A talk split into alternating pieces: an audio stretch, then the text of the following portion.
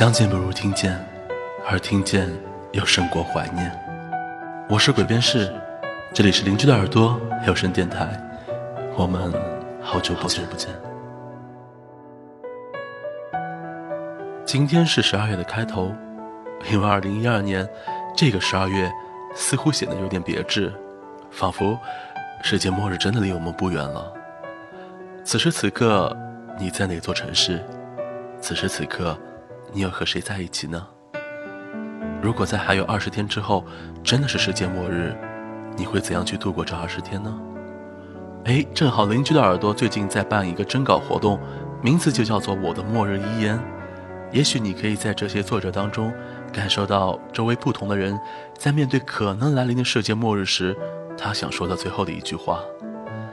所以，今天我们的节目也就是我的末日遗言。在这里，在这段时光里，你可以和我一起听到两个人的末日遗言，一个就是饮鸩不止渴的农药，还有一个就是我。至于为什么要用农药和我的这篇稿子呢？我觉得你们可以发挥一些想象力，替我去设想一些很浪漫呐、很美漫的一些原因和理由，我想这会很有意思。但是真正的理由只有一个呢，就是农药的文章的题目和我文章的题目很像。他的文章的题目叫做《活着》，而我的文章题目叫做《I will survive》，我要生存下去。好像就题目的雷同而言，我们两个都是挺怕死的人的。好吧，那在节目前就让我客串一下吧。饮鸩不止渴，鬼便是一直都在。是的，你没有看错。我的末日遗言是：我想活着。如果第五个太阳季真的会结束，如果惊心动魄的灾难真的要降临，如果我这一生结束于美好的双十年华，如果世纪末日真的会如约而至，那我还是想要活着。这不是一种装文艺的方式，这是人类对生命渴望的基本诉求。关于世界末日，有好多种说法。有人说，二零一二。是地球开启了新纪元，是旧种族的衰退与新种族的诞生。有人说，二零一二是地球对人类进行的自然选择，是母亲对儿子的含泪挥刀的惨剧。还有人说，二零一二是人类本身在经历优生劣汰，在遭受更高智慧的冲击。可无论是什么，我希望我能活下来。我还没有去工作，不能给爸妈买到像样的礼物。我还没有去表白，他还不知道离开了这么久，我依然深爱着他。我还没有在游戏里练到满级，大概是我 A F K 太久了。我还没有去学自由泳，即使我每次都在泳池里面蛙泳二十个来回。我还没有去追寻我爱的城市，没能在那个魅力四射的地方荡漾游走。我还没有去实现我的梦想，因为我的梦想是拥有幸福。所以我想活着，活着是因为我可以拥有与现在不同的生活。如果我能够实现我所有的愿望，那我必定不再是我。我想活着，是因为我不想像现在一样活着。我为什么不想像现在一样活着？我厌倦了这种漫无目的的慌张匆忙。曾有人调侃着说，这个世界上最大的谎言，不是售票员说下一辆车马上就到。不是领导说的，下面我简单说两句，也不是商贩说的，跳楼价大甩卖，而是你自己说的，等忙完这阵子我就……嗯，事实是你发现你从来就没有忙完这阵子过。你在忙什么？年少的时候忙着考试，青春的时候忙着恋爱，中年的时候忙着孩子，老年的时候忙着后悔，就这样火烧眉毛般的度过了自己的一生。细数起来，没有几件值得回忆的事情。人这一生总要风光几次，我不能就这样走向坟墓。末日这个话题说了太久了，关于末日心愿、末日遗愿也搞过太多了。曾有机构访问了一千个将要死的人，请他们列出自己的临终遗愿。位列前三位的遗愿，不是我们想的，没有和他在一起，没有住上大房子，亦或者。没有去过马尔代夫，而是没有做自己想做的事，没有实现梦想，还有做过对不起良心的事。在生死面前，一切表层的物质的东西都溃不成军，而真正让你满足死去的，只有你自己给自己的离开的勇气。可这些人也坦言，如果再给他们几年生命，这些被提到的遗憾，依旧会成为他们最终的遗憾。因为活着的时候，他们不曾为了这些可能成为遗憾的遗憾而努力过。真正的后悔，其实不是因为没有实现梦想，多半是责怪自己没有尽百分之一百的力量去实现梦想。所以，知易行难。我们不谈现实自己宏伟蓝图与伟大梦想，我们只谈以后要在生活里面更简单、更快乐，然后不卑不亢。不慌不忙的死去，如果是那样，我即便死在末日，也会觉得不虚此行。孩子的面朝大海，春暖花开，这样写道：从明天起，做一个幸福的人，喂马，劈柴，周游世界。从明天起，关心粮食和蔬菜。我有一所房子，面朝大海。春暖花开。从明天起，和每一个亲人通信，告诉他们我的幸福。那幸福的闪电告诉我的，我将告诉每一个人。给每一条河、每一座山，取一个温暖的名字。陌生人，我也为你祝福。愿你有一个灿烂的前程，愿你有情人终成眷属，愿你在城市获得幸福。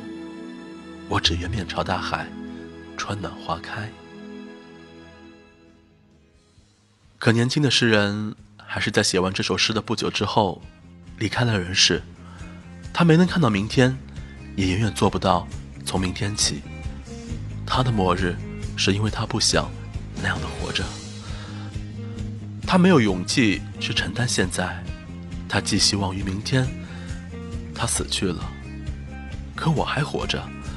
我还要经营我的现在，我还要设计我的未来。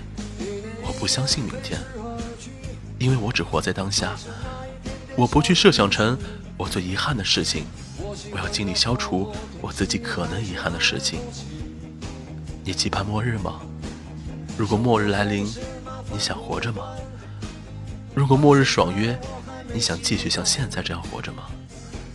可不论怎么样，我们都要认真的活着。直到我们死去的那一天。慌慌张张，匆匆忙忙，为何生活总是这样？难道说我的理想就是这样度过一生的时光？不卑不亢，不慌不忙。也许生活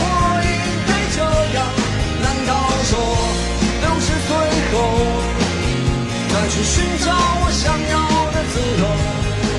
我不想这样活着，不想这样活着，我不想这样活着，我不想这样活着，我不想这样活着，我不想这样活着，我不想这样活着，我不想这样活着，我不想这样慌慌张张，匆匆忙忙。为何生活总是这样？难道说我的理想就是这样度过一生时光不卑不亢，不慌不忙。也许？生活应该这样？难道说六十岁后再去寻找我想要的自由？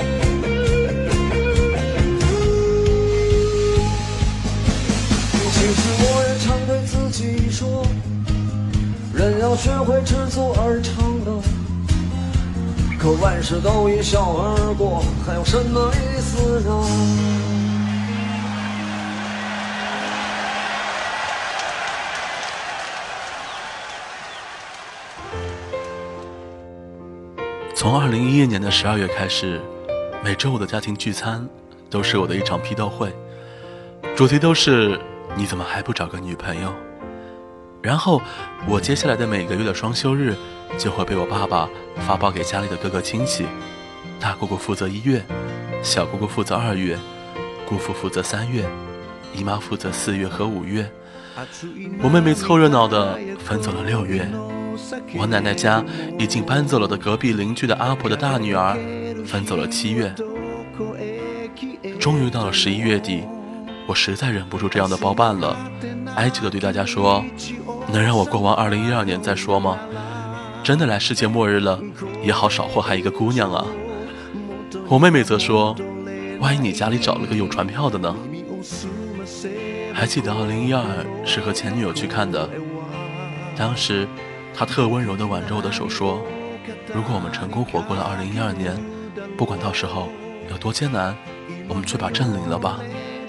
”可惜他比我胆小多了，在今年五月他就把证给领了，而我却还在接受家里人的批斗。朋友批问我：“2012 如果真的世界末日了，你最大的遗憾是什么？”我想，应该是直到我死的那一天，我赚的钱。还没有她现在老公的多吧？他说：“你丫怎么这么小心眼？”我说：“那是因为你太虚伪。”然后就在此时此刻，看到耳朵上征稿的同时，我的财务经理也给我发来了邮件，他让我赶紧把客户到期账款给催了，不然的话，我今年的年终奖金就要归零了。这比世界末日对我而言还要可怕。八月的时候去北京看了一场，一直以来只有在电视机前才能守候和支持球队的球。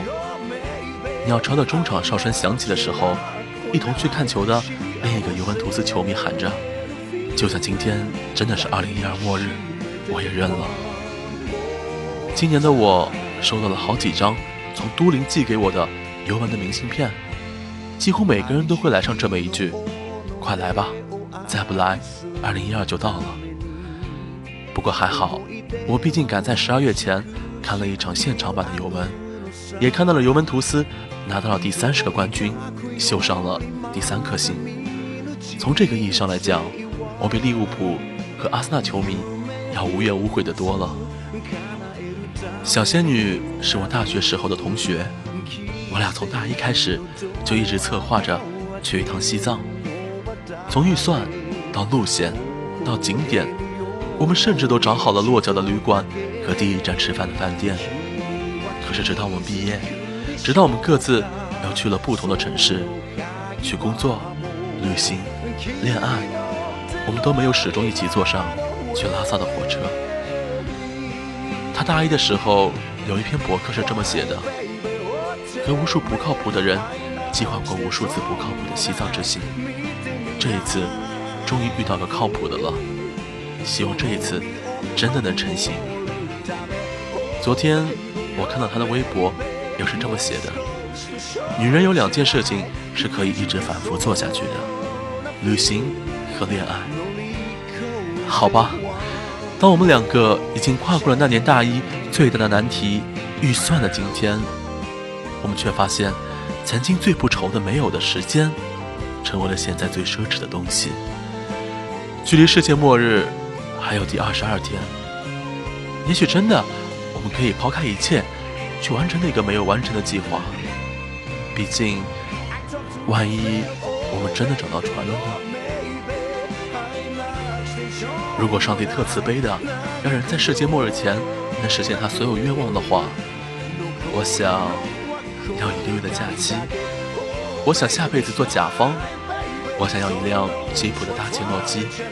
我想去都灵的尤文图斯竞技场，我想去一趟西藏，我想要前女友的老公。不孕不育。如果上帝觉得我这个人太贪得无厌了，而只给我一次机会的话，我的要求也可以很简单，能告诉我柯南的结局吗？这篇末日遗言的标题叫做《I Will Survive》，它同时也是尤文图斯老板的现场进球音乐的名字，很搭这个主题。不是吗？所以说，有梦想的人不死，言而有终者善终。